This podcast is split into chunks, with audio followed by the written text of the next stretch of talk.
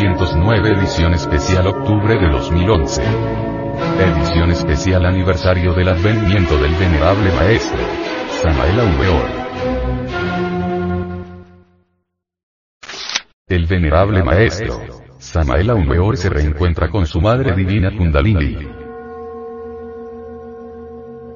Hace muchísimos años atrás, en verdad fracasaba en todas las pruebas en relación con la castidad.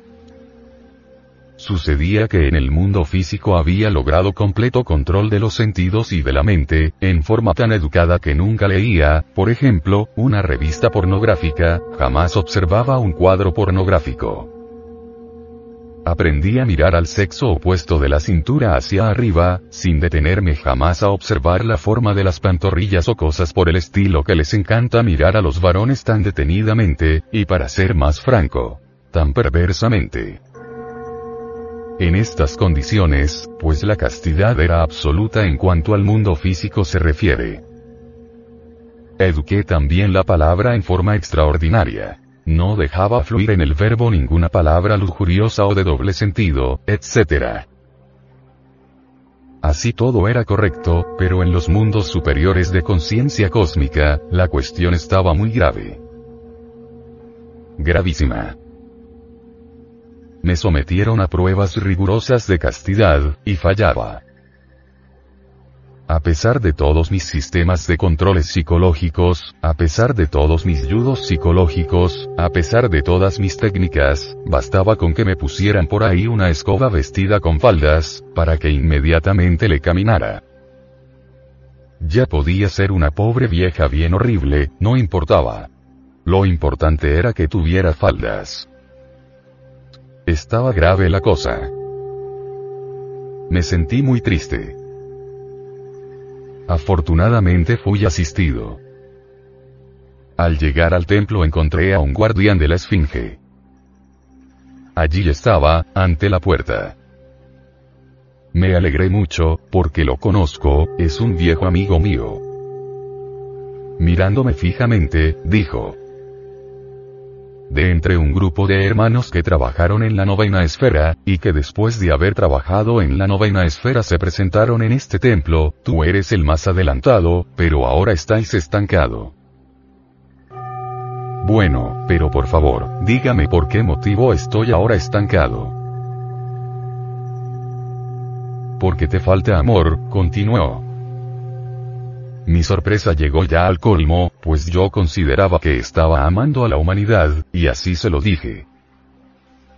He escrito libros, trabajo por la humanidad, ¿cómo es eso de que me falta amor? Si no es acaso por amor que estoy trabajando. Te habéis olvidado de tu madre. Eres un hijo ingrato, y el hijo ingrato no progresa en estos estudios. Esto fue peor todavía. Yo, un hijo ingrato. Yo, que quería tanto a mi pobre madrecita y ahora resulto ingrato. Para colmo de los colmos. Y que me haya olvidado de ella. No, yo no me he olvidado. Lo que pasó fue que desencarnó. ¿Y cómo le hago ahora para encontrarla en el mundo físico? Ya dentro del templo, continuó. Te estoy diciendo esto para tu bien. Compréndelo. Debes buscar a tu madre. Bueno, le dije, pero si ya se murió. ¿Dónde la voy yo a buscar? ¿Dónde está mi madre? ¿No te habéis dado cuenta de lo que te estoy diciendo? Continuó el guardián, ¿no quieres comprenderlo? ¿Cómo es eso que me preguntas dónde está tu madre? ¿No sabes, acaso, dónde está tu madre? ¿Es posible que un hijo no sepa dónde está su madre? Pues, francamente no. No sé. Se lo digo para su bien, respondió. Bueno, voy a tratar de comprender qué es lo que tú me quieres decir. Me despedí del guardián. Pasaron algunos días y yo no acertaba a entender esto. ¿Cómo es eso que yo busque a mi mamá? Pero si ya se murió. ¿Dónde la voy a buscar? Bueno. 50.000 conjeturas tenía en mi pobre cerebro, hasta que al fin, un día de esos tantos, se me encendió por aquí un foquito y entonces comprendí. Ah, Dije, se refiere el guardián del templo a mi divina madre Kundalini, la serpiente ígnea de nuestros mágicos poderes. Ya lo sé. Voy a concentrarme en ella. Me acosté en decúbito dorsal, con la cabeza hacia el norte, el cuerpo relajado, en profunda meditación interior. Orando a mi divina madre Kundalini. Y la concentración era cada vez más tremenda. De pronto, ella, Devi Kundalini Shakti, me sacó de entre el cuerpo físico y me condujo ante el gran palacio del karma. El salón de audiencias estaba lleno de gentes. Algunos policías me acompañaban. Señores de la ley. Dije. Vaya, vaya, vaya, en las que me metí yo, por estar en estas cosas. Y aquella policía avanzó conmigo por el centro del salón, hasta la mesa donde estaban los jueces. Uno de ellos, el que estaba en el centro de la mesa, abrió un gran libro y me leyó algunas diabluras que yo había hecho en mis épocas de bodhisattva caído, por allá en la Edad Media. Ya no me acordaba de semejantes diabluras. Diabluras de don Juan Tenorio y sus secuaces. Leyó el libro aquel hombre, leyó el karma, ciertas malas acciones románticas, por cierto. Sí, y entonces. Me condenó a pena de muerte. Uh. La cosa está peor. Dije, ahora, sí, de nada me valió haber trabajado por los hermanitos allá en el mundo físico. Vea, vea, vea, a las que he venido a parar. Aguardé a ver qué más pasaba. Llama a un verdugo de la ley. De esos verdugos cósmicos sé que habían dos en el antiguo Egipto de los faraones. Llama a uno y le da la orden de que me ejecute inmediatamente. Yo, pobre tonto. Parado ahí, ante semejantes señores tan terribles, ¿qué podía hacer? El verdugo desenvaina la espada flamígera, el verdugo cósmico porque hay verdugos cósmicos, y avanza hacia mí con la espada desenvainada. Bueno. Ese fue un momento en que, francamente, me sentí totalmente defraudado. En cuestión de milésimas de segundo pensé tantas cosas. Me dije a mí mismo, tanto como he sufrido en la vida luchando por la humanidad, luchando por mí mismo, escribiendo libros, dictando conferencias. Y ahora, y este es el resultado. ¡Qué dolor! Dije, vaya, vaya, vaya, en lo que he venido a parar. De nada me sirvió entonces haber luchado tanto por la humanidad. Me sentí completamente defraudado. El verdugo aquel avanzaba despacio y con la espada desenvainada. Un hombre corpulento, fuerte.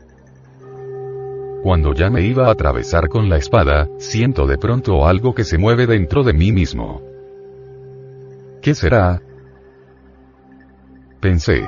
Y en ese momento vi que una criatura monstruosa salía de mí por las 33 puertas de la espina dorsal. La observé detalladamente. Era un yo, el yo de la lujuria, un agregado psíquico que yo mismo había creado por un error de tipo romántico y sexual, por allá en la Edad Media, y ahora me encontraba cara a cara con mi propia creación. El monstruo aquel tomó la forma de una bestia, de un caballo. Pero algo insólito acaece, sucede.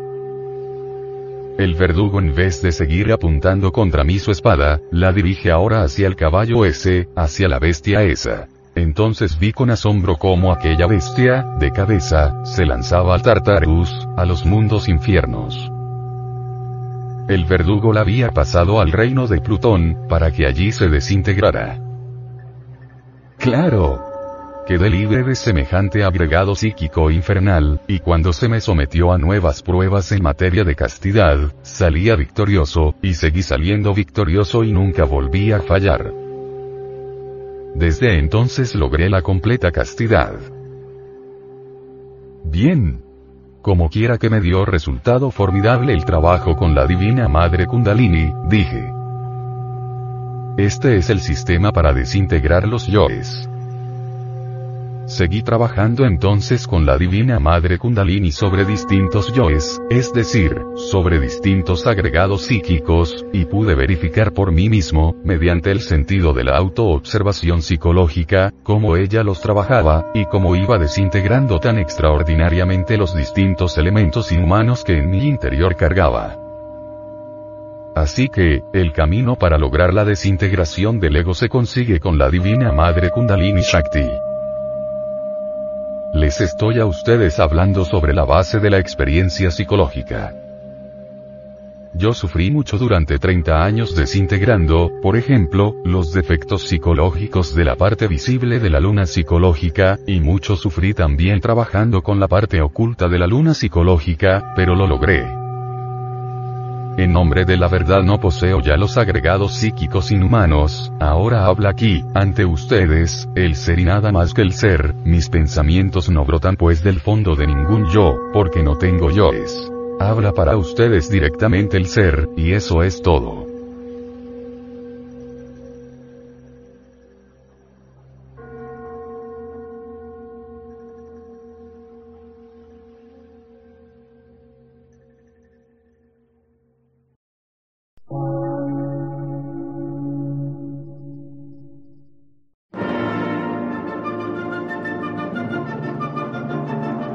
Emisora, gnóstica, transmundial.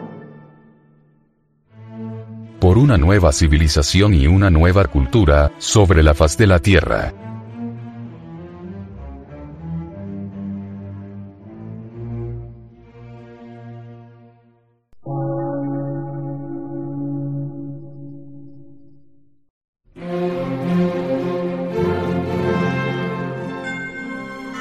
Medio de radiodifusión. Científico, artístico, místico y filosófico. De la Asociación Colombiana de Centros de Estudios Gnósticos, Antropológicos, Psicológicos y Culturales. A. C.